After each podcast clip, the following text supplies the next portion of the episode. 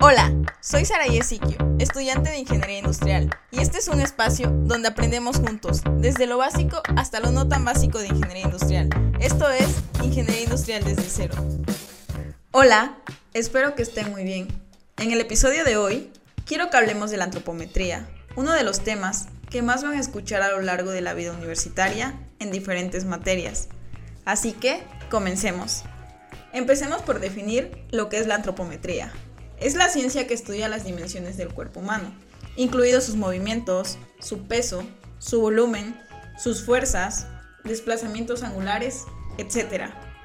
El uso industrial que tiene es el diseño o rediseño de la estación de trabajo, creando muebles, máquinas u objetos que se adecúen a las dimensiones de los operarios.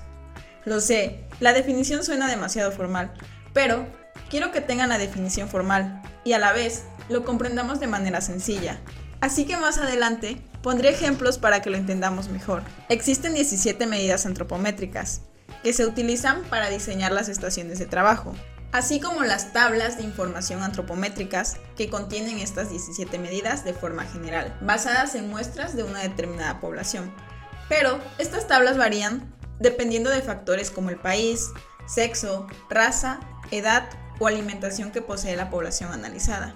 A esto se le llama variabilidad antropométrica. Existen dos tipos de antropometrías. La primera es la estática o estructural, que mide el cuerpo mientras éste se encuentra en un punto fijo en una posición, permitiendo medir entre puntos anatómicos específicos, por ejemplo, el diseño de cascos o guantes.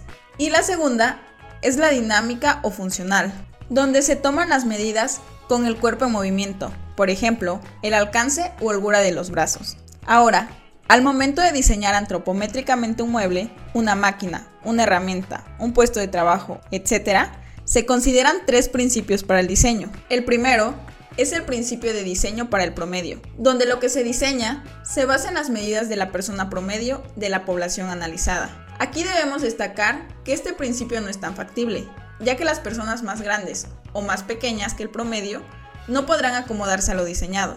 El segundo es el principio de diseño para extremos. Aquí se diseña para la medida extrema de la población. Y ahora viene el ejemplo para entender estos dos principios y su aplicación. Imaginemos la entrada de algún edificio.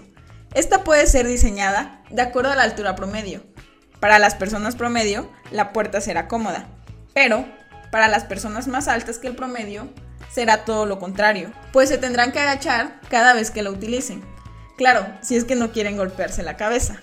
Por otro lado, esta misma puerta puede ser diseñada tomando como referencia la altura más grande de la población analizada. Así, nadie se golpeará la cabeza, pues toda la población está por debajo de la altura de la puerta. En este diseño se utilizaría el principio de diseño para extremos. Y por último, tenemos el principio de diseño para un intervalo ajustable. Este es el diseño ideal, aunque más costoso que los otros, pues cada trabajador ajusta el objeto a su medida. Por ejemplo, en el caso del sillón de un dentista o barbero, el ajuste se efectúa por comodidad de estos y no de los clientes. Los beneficios de aplicar la antropometría para el diseño de una estación de trabajo son el disminuir la fatiga física o mental, aumentar la eficiencia y comodidad del trabajador al realizar alguna actividad. Los datos antropométricos tienden a una distribución normal y por regla general se expresan en percentiles.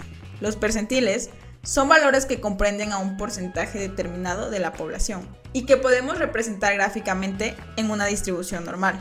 De esto no hablaré más, porque son cálculos principalmente.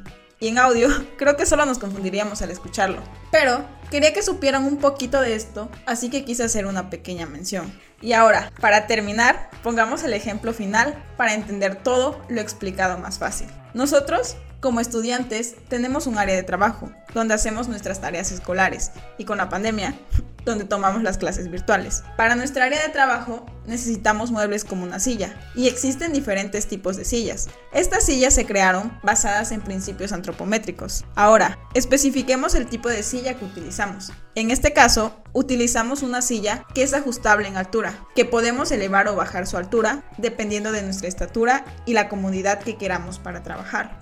Bueno, esta silla utiliza un principio de diseño para un intervalo ajustable, donde quien utiliza la silla la ajusta a su medida. Como dato curioso, este es uno de los principios más caros, debido a los mecanismos de ajuste que requiere.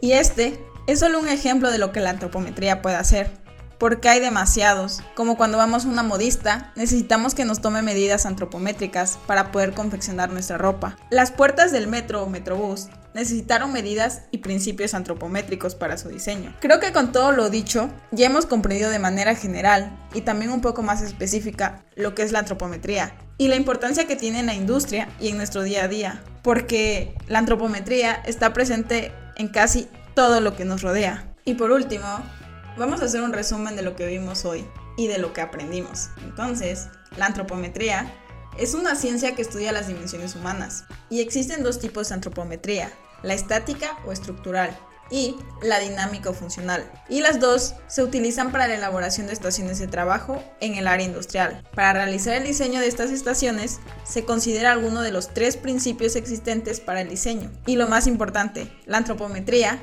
está presente en muchas de las cosas que nos rodean, desde nuestras sillas de casa hasta el transporte que utilizamos. Y bueno, con esto terminaríamos el episodio de hoy.